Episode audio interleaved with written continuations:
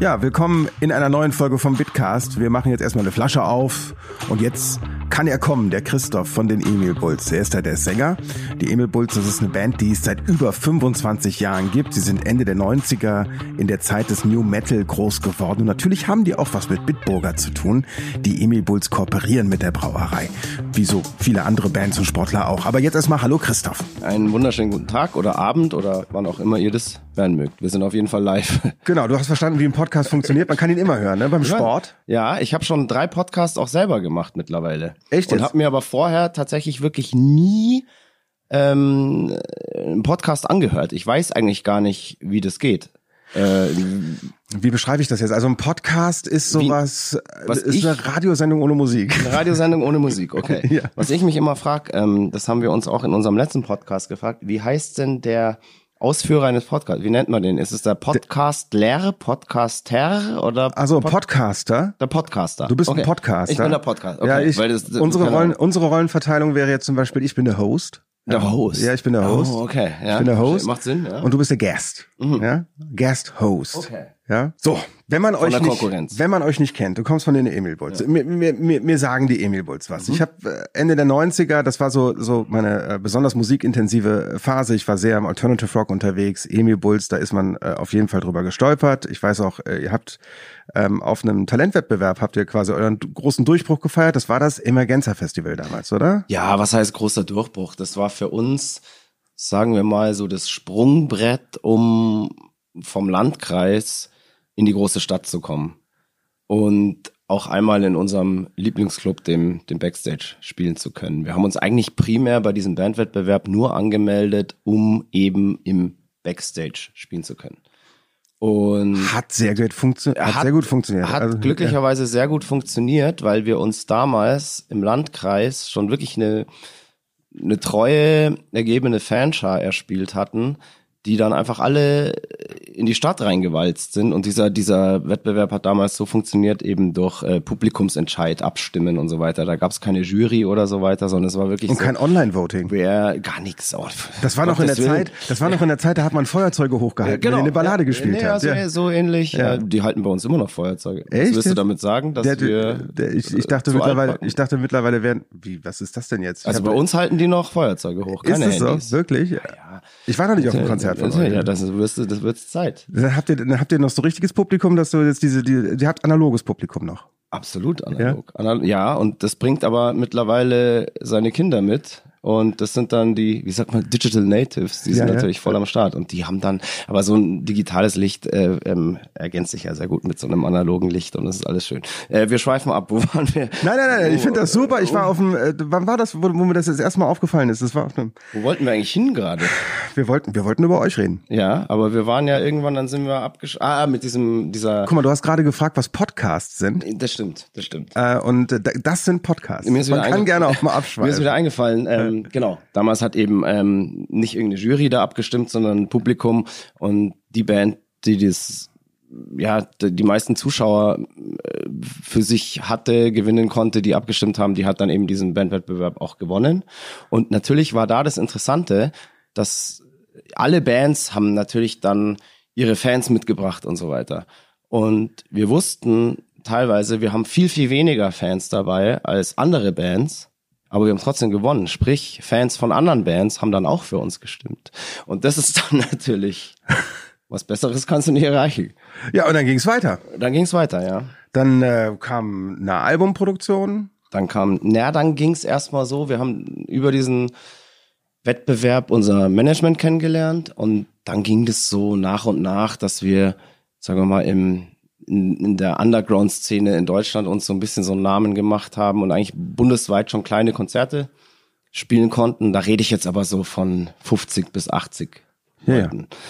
Und Aber irgend- 50 bis 80 Leute pro Konzert bundesweit zu Genau. Ja, bekommen, ja. ist ja schon mal eine Leistung. Das, ne? das war tatsächlich irgendwie eine Leistung und dadurch war das dann so, dass dann auch irgendwann mal Promotion-Firmen auf uns aufmerksam geworden sind, die dann auch Plattenfirmen angegangen sind und da war das dann, weil du, man kennt's, es macht wenig Sinn als Band einem A&R von einer Plattenfirma ein Demo zu schicken, weil da kriegt der 20 am Tag und davon landen 19 sowieso im Mülleimer, weil er überhaupt keine Zeit dafür hat und auch überhaupt keinen Bock.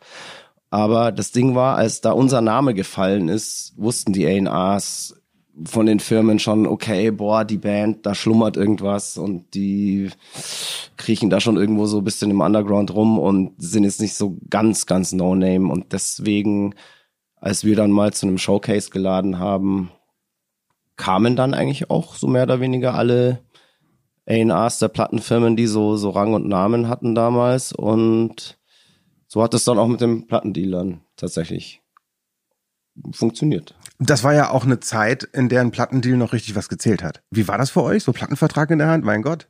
Das Rock'n'Roll-Leben. Äh, sagen wir mal so, das war völlig absurd, Ja. dass ähm, diese, ich nenne es jetzt mal wirklich dahergelaufene Truppe, die sich irgendwie einbildet, 1995 äh, im Kloster Schäftlarn in irgendeinem Proberaum der Schulband sich einzunisten und eine Band zu gründen, weil sie halt irgendwie Bands wie Rage Against the Machine, Korn und so weiter cool fand ähm, dass die dann fünf Jahre wirklich eine, fünf Jahre später einen, einen Vertrag beim, bei der größten Plattenfirma der Welt, Universal, unterschreibt, war völlig bizarr.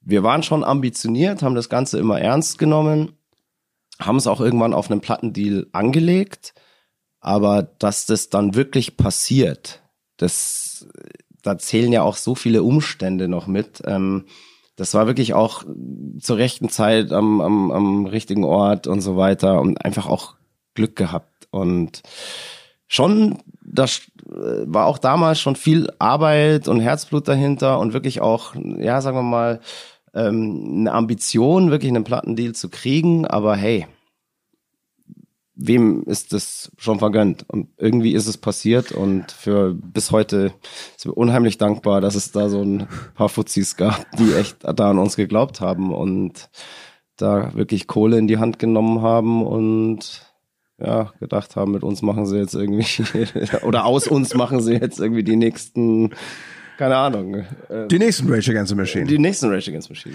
Ja. Ähm, jetzt steht der kleine Christoph da, hat einen Plattenvertrag in der Hand. Mhm. Äh, wenn ich mir jetzt überlege, ich wäre du, ich wäre sehr gerne du gewesen damals. Ähm, äh, Wenn ich mir so überlege, ich wäre in der Situation gewesen, ähm, das nächste, was ich gekriegt hätte, wäre Schiss. Ähm, weil Mhm. das heißt ja dann, dass man jetzt Profimusiker ist.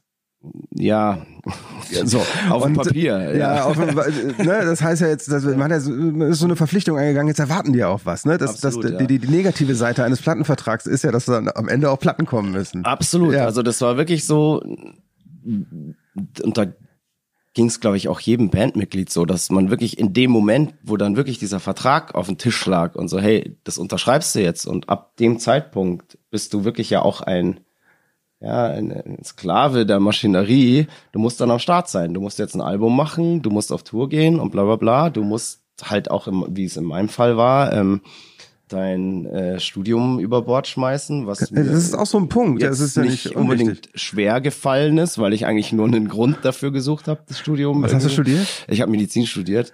Okay. Und, ähm, Arzt ist auch nicht so schlecht. Nein. Und Ja. erklär das mal deinen Eltern. Äh, ja. So, Mama, Papa, hey, äh, ich schmeiß jetzt das Studium weg, weil ich jetzt den Plattenvertrag unterschri unterschreiben werde. Junge, das geht's dir war- gut? Hast du vielleicht Fieber? Äh, genau, genau. Das Ding ist, es wäre wahrscheinlich wirklich utopisch gewesen, dass ich dieses Studium wirklich bis zuletzt durchziehe, obwohl ich wahrscheinlich der beste Arzt der Welt gew äh, geworden wäre. Aber in meinem jugendlichen Wahnsinn und Leichtsinn habe ich glücklicherweise mich dann wirklich für diesen Plattenvertrag und die Musik entschieden und habe das bis zum heutigen Tag auch nicht bereut und werde es auch nie bereuen. Ich hätte wahrscheinlich als Arzt viel, viel mehr Geld verdienen können. Oder was heißt wahrscheinlich, ähm, als mit der Musik. Aber das, was mir die letzten 25 Jahre gegeben haben, allein was, was, was du erlebst, was, was du für Menschen kennenlernst, in was für Situationen, allein heute jetzt, dass wir beide hier sitzen, das wäre jetzt nicht, oder dass irgendjemand ja, sich dafür interessiert, was wir so machen und so weiter, das wäre nicht passiert, wenn ich jetzt Arzt geworden wäre. Also Dann stehst Und- du jetzt da Mitte der 90er und hast den Vertrag in der Hand Genau. und weißt, du musst, hast jetzt erstmal, also du hast jetzt, äh, seid ja damals schon pfiffige Kerle gewesen und wäre dir gar nicht erst so weit gekommen. Ähm, äh, ja. pfiffig. Ja, wir waren besonders. Ja, ja, Moment, da, da gehört ja schon ein bisschen, da gehört ja schon ein bisschen, äh, ja, Chuspe zu, ne? Also zu sagen, okay, wir, wir lassen uns jetzt mal drauf ankommen. Viele Bands haben damals überhaupt keine Demos irgendwo hingeschickt, weil die dachten, sie wären nicht gut genug. Das ist dieses äh, klassische Zurück in die Zukunft Problem. Mhm. Was ja. ist, wenn sie, nicht, wenn sie ja. sagen, ich bin nicht gut genug? Ja. Ähm, wie seid ihr denn jetzt mit dem, mit dem Druck, der damit einhergeht, umgegangen? Also wie ging es dann weiter? Da musstet ihr quasi ja liefern. Was war das Erste, was ihr liefern musstet? Das Erste, was wir für das große Label, für Universal liefern mussten, war mehr oder weniger das Album, was wir kurz davor schon mal in Eigenregie aufgenommen haben, nochmal aufzunehmen. Mhm. Mit einem Produzenten zusammen. War das damals schon Wolfgang Stach? Das war damals Wolfgang Stach. Und mhm. das Ding, wir haben eben äh, in der Zeit von 97 so bis 99, Anfang 2000 mit unserem Management immer wieder versucht, durch Demos und so weiter halt irgendeine Plattenfirma ähm, für uns zu gewinnen, was nicht funktioniert hat. Und irgendwann hat dann unser, äh, unser Management die glorreiche Idee gehabt, ein eigenes Label zu gründen. Oh My Sweet hieß das damals. Das hat unser Management gegründet und unter, also unter diesem Management für dieses Label haben wir dann eine Platte aufgenommen, die ähm, heißt Monogamy. Und wenn man es jetzt, ja, ganz auf blöd gesagt, war diese Monogamy eigentlich ein sauteures Demo, weil kaum war die draußen, kamen sie dann alle und so, ah, die Band ist ja doch gar nicht so scheiße und ah, ist interessant und äh, äh. äh.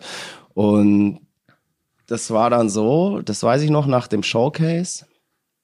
Da war eben der A&A von Universal auch da und der hatte gleich den Produzenten Wolfgang Stach mhm. mit im Gepäck. Zur Info, das ist damals schon ganz großer gewesen. Der hat später auch Jupiter Jones gemacht, genau. Such a Search. Genau, äh, damals Guano Apes hat er auch ja. ähm, hat die krassen Platten, wo die halt wirklich. Einer, äh, zu dem man damals schon aufgeschaut hat. Absolut. Hey, pass mal auf, du ähm, bist das Ding ist, ähm, als der vor mir stand, so beim ersten Treffen, hatte ich keine Ahnung, wer der ist.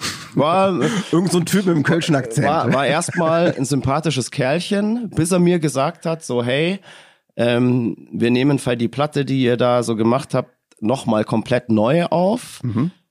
und ihr müsst noch drei, vier Songs mehr schreiben. So.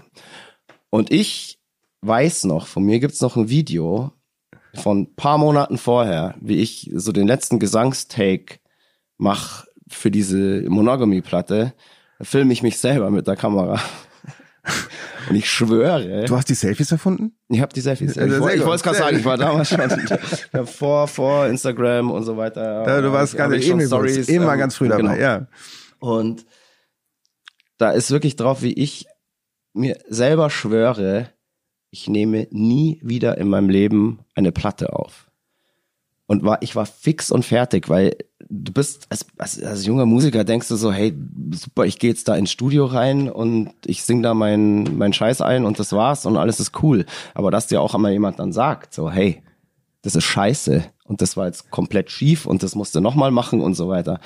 Daran denkst du erstmal gar nicht. Die drehen euch auf links. Äh, genau, absolut. Ja. Muss man ja auch. Ja, also, ja. Äh, aber da, davon gehst du erstmal nicht aus.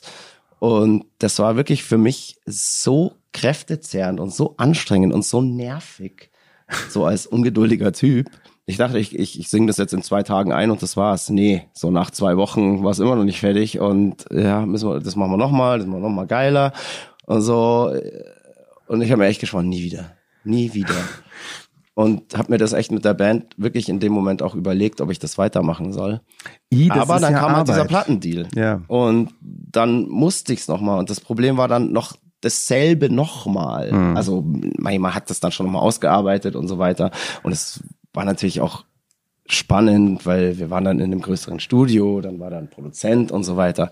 Aber so, sagen wir mal, so die, die Texte und die Melodien und so, das hatte ich alles halt ein halbes Jahr vorher schon mal hinter mich gebracht. Und das war ein bisschen so, wie wenn dir jetzt oder uns jetzt hier deine Festplatte abrauchen würde und wir müssen das morgen alles nochmal machen. Hätten wir auch keinen Bock mehr drauf, oder? Was da mindestens genauso gut werden würde. Ja. Und wer, wer sagt denn, das ist ja das Schöne, wer sagt denn dem Zuhörer, dass wir das nicht schon zum siebten Mal machen heute? Ja, das ja, muss ich auch zugeben. Also ähm, wir haben ja vorhin kurz darüber geredet, dass wir ja selber jetzt auch einen eigenen Podcast haben.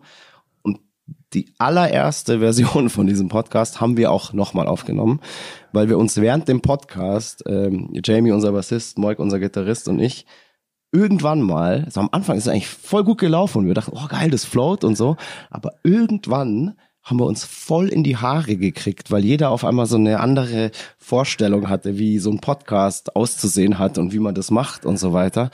Und da muss man abbrechen. Und haben dann den nochmal gemacht, ja. Ja. Aber das ist, ist gut geworden. Das, was du gerade beschrieben hast, äh, ein ganzes Album nochmal aufnehmen, das ist so ein bisschen, ja, ich stelle mir das so vor, wie in der alten Erbsensuppe nochmal rumzurühren. Mhm. Ne? Ähm, äh, hat das dein Verhältnis zu den Songs damals verändert? Also irgendwann, ich weiß ja, wie das Teilweise. ist. Also wenn, wenn man was Geiles ja. gemacht hat, dann hört man sich das gerne an. Und immer wieder ja. und immer wieder ja. und immer wieder und immer wieder. Und dann musst du es aber alles nochmal produzieren. Ja.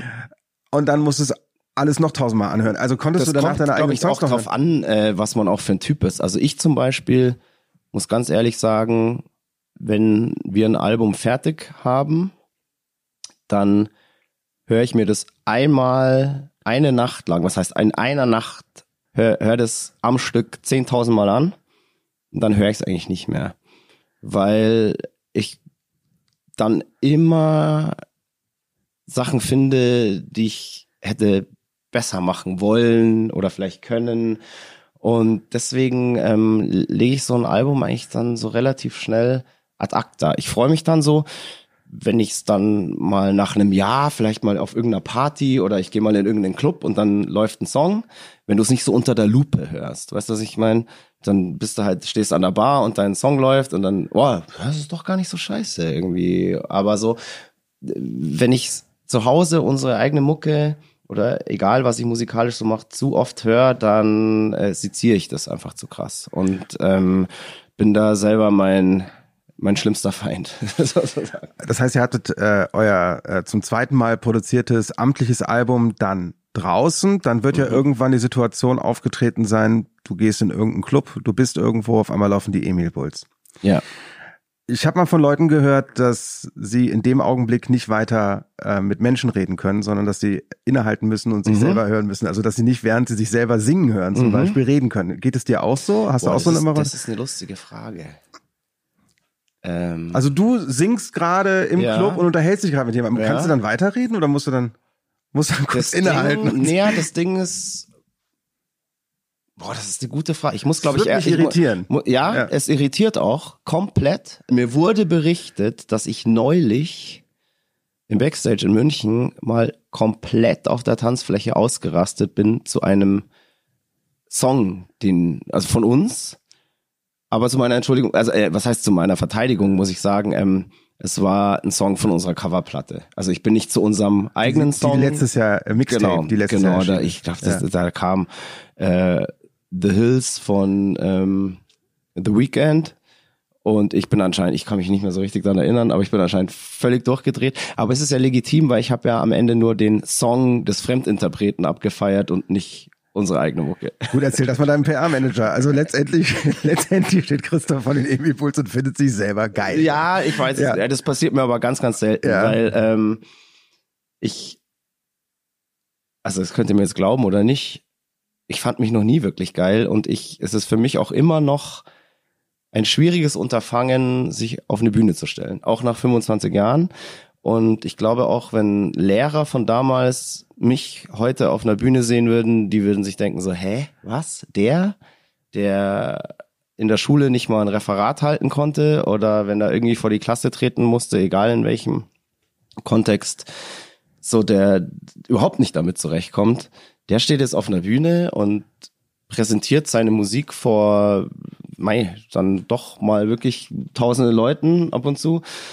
Äh, wie geht das? Und ich weiß auch nicht, warum es geht. Es fällt mir immer noch schwer. Ich habe es mittlerweile, glaube ich, gelernt und habe es mir vielleicht auch so ein bisschen diesen Beruf als Herausforderung Wieso, kennst du sowas? Ja, das, das, das wundert mich. Also ja, ähm, äh, ich, ich äh, lass mich auf einer Bühne stehen, aber sie soll bitte ohne Publikum sein. Das ist, das genau. ist dieses Ding, das, das habe ich schon mal in der Biografie von Jimi Hendrix ja. äh, gelesen. Der ja. musste immer, der musste, wenn er Tonaufnahmen gemacht hat ähm, und er singen musste, der hat nicht gern gesungen, ja. der Jimi Hendrix, weil er sich eher als Gitarrist empfunden hat hat dann immer alles abhängen lassen, damit mhm. ihn keiner singen sieht. Mhm. Und ähm, dieses dieses Intro, das finde ich ganz ganz spannend. Das das höre ich auch so aus der. Ist es ist nicht auch der der York von von Radiohead auch genauso drauf, dass es diese introvertierten Frontmänner sind. Das ist halt.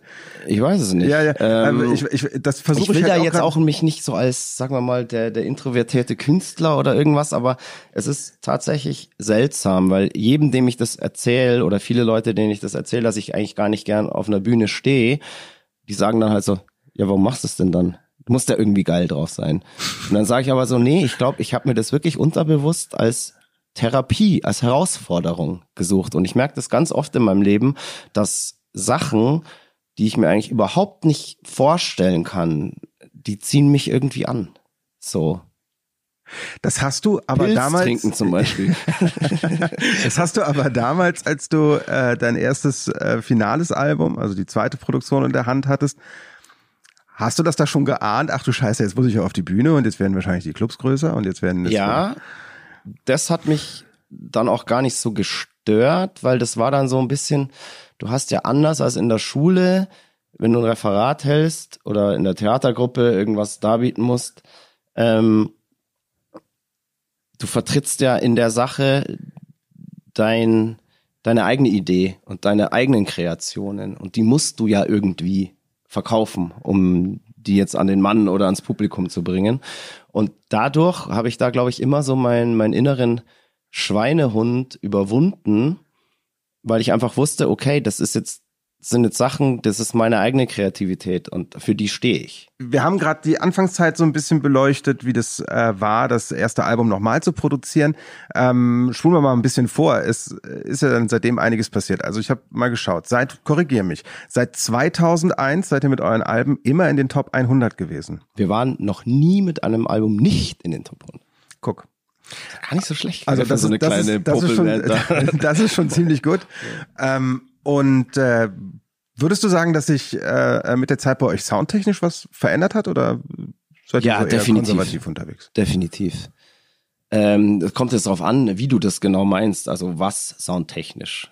Ähm, äh, nicht, ob ihr andere Mikrofone verwendet habt, sondern äh, so. ob sich die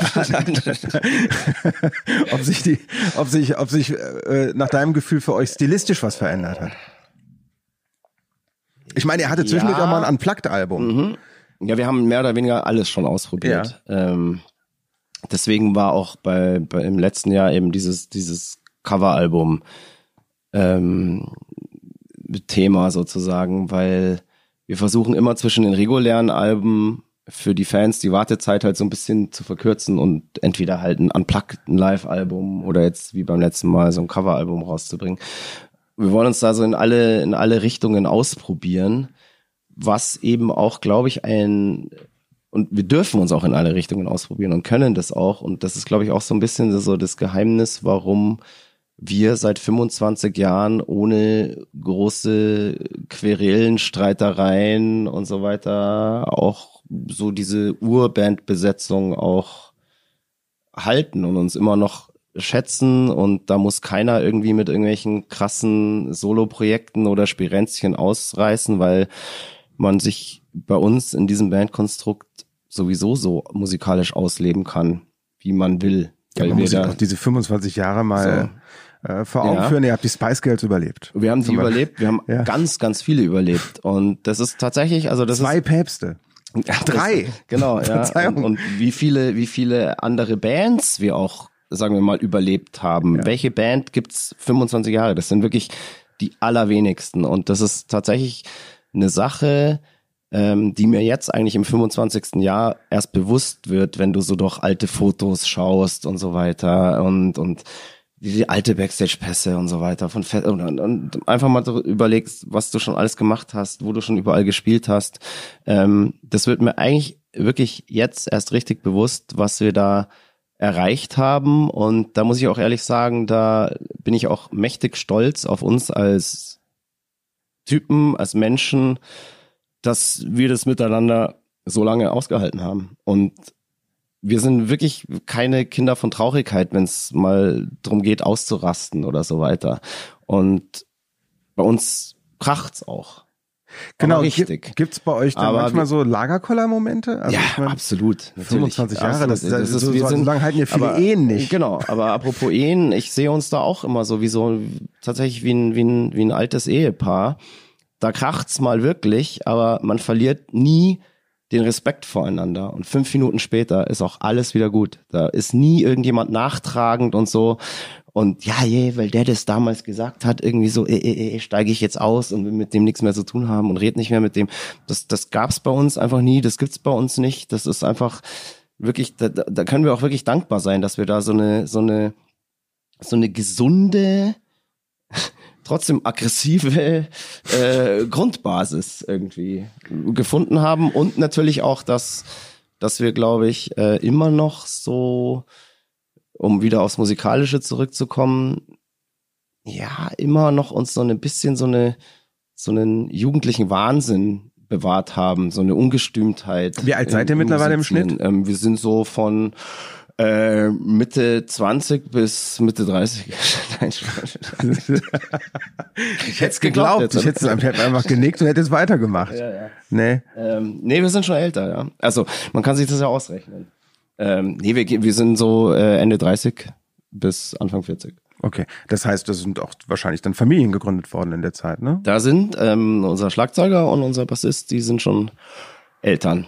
Mehrfach. So. Ja. ja Und ja. ändert das irgendwas für euch in eurem Bandalltag? Ähm, nee, glücklicherweise nicht, weil die saukoole Frauen haben. Was habt ihr denn jetzt noch so für Pläne? Was steht denn jetzt noch so an? Also, äh, ein Album auf Deutsch. Ich mach's, schlag's einfach mal vor. Das ist, äh, äh, ist in zurzeit, gell? Ja, natürlich. Wir machen einige jetzt Ja, auf ja, einmal. aber du musst ja. irgendwas mit Liebe singen. Das ist Ähm. wichtig. Und Gefühle. Und tanzen. das Ding ist, Album auf Deutsch, das ist echt krass. Mich wird das schon interessieren, aber ich finde einfach, dass die deutsche Sprache für das, was wir machen, phonetisch zu hart klingt. Und Erzählt das mal Rammstein. ja, aber die sind ja Rammstein. Okay. Da passt es wie die Faust aufs Auge. Ja. Und da muss man auch sagen, und da muss ich mich jetzt auch, ja, ich bin jetzt auch kein Till Lindemann, ja. Also für mich ist Till Lindemann auch ein begnadeter Texter, Dichter und so weiter. Ähm, also wenn du auf Deutsch schreibst, dann muss das so Hand und Fuß haben, weil du hast im Englischen, finde ich, immer so den Vorteil, diese, die englische Sprache klingt erstens mal weicher. Es eignet sich für meinen Geschmack einfach besser zum Singen und du kannst auch einfach mehr rein interpretieren. Es ist nicht alles so wie im Deutschen so in Stein gemeißelt. So, wenn, wenn du irgendwas auf Deutsch singst, dann ist das einfach zack, bumm, so und es lässt keinerlei Spielraum für Interpretation. Und so wie ich texte, ist es bei mir eigentlich immer so, dass man in meine Texte, die ich auf Englisch schreibe, einfach fünf verschiedene Richtungen rein interpretieren kann. Und ich lasse eigentlich das Ende immer offen. Also ich biete zwar einen Lösungsansatz und so weiter, aber ich überlasse dem Hörer oder versuche dem Hörer zu überlassen, dass er eigentlich so seine, seine eigene Welt sich da aufbaut oder sein oder sich selber, oh, über was singt der da jetzt? Ah, der singt genau über mein Problem. Dabei habe ich das als Schreiber eigentlich über was ganz anderes, was aus mir selber rauskam, hat aber jetzt gar nicht so viel zu tun vielleicht mit dem, was der Hörer da rein interpretiert. Und das funktioniert im Deutschen nicht. Und das finde ich im Englischen eben sau interessant. Ich habe früher immer gesagt, ich werde nie in meinem Leben auf Deutsch singen. Jetzt so nach 25 Jahren sage ich, sag niemals nie. Also es ist nicht ausgeschlossen, dass es in den nächsten 25 Jahren vielleicht mal passiert, dass du mal. Nee, meine, vielleicht, so- vielleicht mal so einen Song Ja, ausprobieren. ihr seid doch gut vernetzt. Also, mach doch mal irgendwie so eine, so. mach doch mal so ein Feature mit irgendjemandem. Ja. Was weiß ich, Max Giesinger. Max Nee, Giesinger ich habe ja tatsächlich schon mal äh, damals, ich habe damals in den, was war denn, in den Anfang 2000er, habe ich ja schon bei den Sportfreunden bei ein Kompliment gefeatured auf Deutsch. Auf Deutsch. Und da weiß ich noch, als ich das gefeatured habe, hat der Manager damals zu mir gesagt, der Marc, du klingst auf Deutsch gar nicht so schlecht. vielleicht Who was knows? für die nächsten 25 Noch weitere Vorsätze für die nächsten 25 Jahre? Ähm, Du merkst, wir, wir nähern uns dem Ende. Ich versuche ich versuch den. Vorsatz, ich will es, ich zögere das Ende gerne hinaus. ja, na, absolut. absolut. ähm, Vorsätze für die nächsten 25 Jahre. Also das Ding ist, wir machen das jetzt eh alles schon viel, viel länger, als wir uns je erträumt haben. Und man sagt, oder wir sagen immer zu uns so, hey, jetzt läuft's gerade echt cool, wir haben Bock, wir fühlen uns noch frisch. Wir sagen immer auf, auf die nächsten 25. So. Hm. Nochmal 25 Jahre wären wirklich lang, aber es ist ein Vorsatz, oder? Ja. Also, wenn wir jetzt nochmal 25 Jahre schaffen, dann haben wir uns aber was verdient. Ich weiß noch nicht was, aber das könnt ihr dann entscheiden. Einen Auftritt hier in diesem Podcast. Genau. Ja, den es dann in 25 Also, Jahren wer, gibt. weiß, wer weiß, was in 25 Jahren, ist der Podcast völlig out. Nee, dann gibt's den Podcast vielleicht. Oldies. Nee, dann, Podcast Oldies. Nee, ich habe mir sagen lassen, dann kommen Podcasts mit Bild. Mm, das fand ich Boah, stell dir mal vor, das wäre irgendwann mal Ja, möglich. Stell dir, vor, stell dir mal vor, man könnte so bewegte Bilder machen, während man redet und dann sieht man die Leute. Alter, voll unheimlich. Dann würden die sehen, wie wir jetzt ausschauen. Ja, ja, abgefahren. Nee, oh Also, nee, das will ich nicht. Das kann ich mir aber auch kaum vorstellen. nee, nee. Also wir wollen jetzt mal nicht verrückt werden. Ja, wir, wir gehen jetzt einfach mal davon aus, in 25 Jahren gibt's die Emil Bulls noch. Christoph, das war ein sehr schönes Gespräch, hat mir sehr viel Spaß Ja, gemacht. mir auch. Ebenfalls. Und ich werde mir jetzt direkt noch so ein glutenfreies, helles Lagerbier von Bitburger gönnen. Prost euch. Ja, zum Wohl. Lass es dir schmecken. Im Bitcast haben wir heute mal wieder eine ganze Menge gelernt. Der Christoph, der kann hervorragend auch Deutsch singen. Das gibt eine Kiste Bitburger extra, äh, wenn er irgendwann mal ein deutsches Album rausbringt. Äh, abonniert auf jeden Fall den Bitcast gerne überall da, wo es Podcasts gibt. Verpasst keine der spannenden Geschichten aus dem Bitburger Universum. Macht's gut. Bis bald.